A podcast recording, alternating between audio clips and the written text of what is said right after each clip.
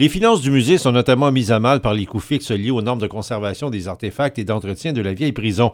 Selon le président du CA, Jean Asselin, le poids du musée devrait lui conférer une certaine reconnaissance. C'est qu'on a un, musée qui est régional, mais qui a une mission nationale. En culture populaire, on est les seuls à couvrir ce vaste champ-là. La ministre Julie Boulay martèle que le musée devra revoir ses dépenses et qu'à court terme, il pourrait quand même obtenir un sursis. Est-ce qu'on peut leur donner un sursis un peu plus long euh, pour assurer une période de transition qui soit plus facile pour eux? Le musée devra aussi bonifier sa programmation pour accroître ses revenus. François Morin, Trois-Rivières.